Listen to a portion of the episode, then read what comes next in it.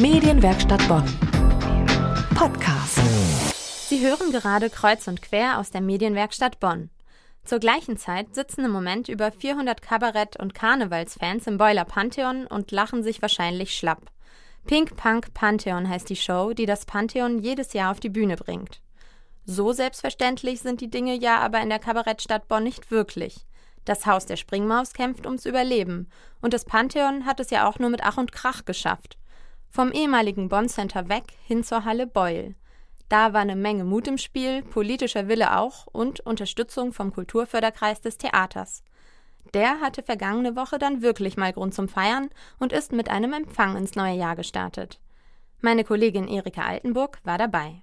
Das Pantheon, Bonns bekannte Bühne für Kabarett, Comedy und Theater, ist jetzt schon seit über einem Jahr im neuen Domizil in Beul an der Siegburger Straße. Am letzten Sonntag beim Neujahrsempfang des Kulturförderkreises hatten zahlreiche Mitglieder und Gäste den Weg nach Beul gefunden. Obwohl in den vergangenen Jahren auf der Bühne schon mal kräftig gelästert wurde über die andere Rheinseite, also über Beul, aber das hat offensichtlich niemand übel genommen. Mir ist es wichtig, dass in Beul was passiert kulturell. Wir sind das 30 Jahre Beuler und wir wünschen es Beul und insbesondere dem Pantheon, dass sie hier wirklich eine starke Macht werden in Beul. Also Sie haben sich gefreut, dass Sie umgezogen sind nach Beul. Ja, es war nicht nur Freude, es war ja auch eine gewisse Genugtuung, wie der Pause schon sagte. Wir haben sie nicht immer gut behandelt und Sie können sich das Gefühl vorstellen, dass als Boiler plötzlich das Pantheon nach Beul zieht. Waren wir sehr gespannt drauf, wie das Pantheon das wohl verkauft. Wozu braucht ein Theater einen Förderkreis? Was würde das Pantheon ohne seinen Kulturförderkreis tun? Es würde viel Geld fehlen, vor allem für die Nachwuchsförderung.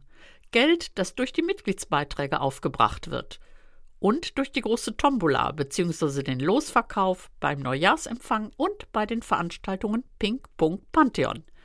Am Ende dieser Veranstaltung war Ingrid Lemaire sichtlich zufrieden. Sie ist die stellvertretende Vorsitzende des Kulturförderkreises und sie war gerade dabei, das Geld vom Tage zu zählen. Wir haben heute ungefähr 3300 Euro eingenommen für die Tombola.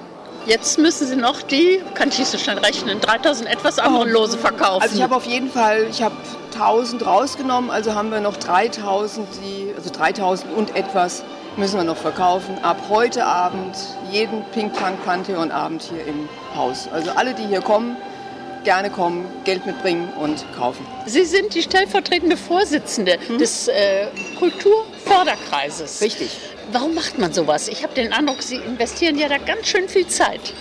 Ja, äh, macht Spaß, weil es auch mal ein ganz anderes Metier ist. Und äh, am Anfang habe ich auch nicht gedacht, dass es so viel Arbeit ist. Aber eben am Ende des Jahres 70.000 Euro an das Pantheon bzw. an Nachwuchsförderung geben zu können, ist ein Riesenerfolg und macht eben auch Spaß, ist ein ganz anderes Metier. Rainer Pause schätzt diesen Verein ganz besonders. Derzeit ist er fast jeden Abend im Programm Pink Punk Pantheon zu erleben und außerdem verantwortlich für das gesamte Theater. Wir sind ja auch gerade auf dem Neujahrsempfang des Fördervereins. Und wenn dann zu einem Neujahrsempfang 380 Leute kommen, Mitglieder kommen, also das heißt 50 Prozent der Mitglieder des Vereins, dann ist das schon eine verdammt tolle Nummer. Also es sind keine Karteileichen, sondern sind alles Leute, die tatsächlich äh, dem Pantheon helfen wollen und, äh, und das auch tun. Sehr aktiv. Also das finde ich grandios, muss ich ehrlich sagen. Das war der Bericht meiner Kollegin Erika Altenburg über den Neujahrsempfang des Kulturförderkreises vom Pantheon.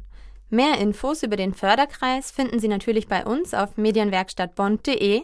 Übrigens auch ein Interview mit dem Mann, der morgen Abend auf der Bühne steht, Poetry Slammer Quichotte.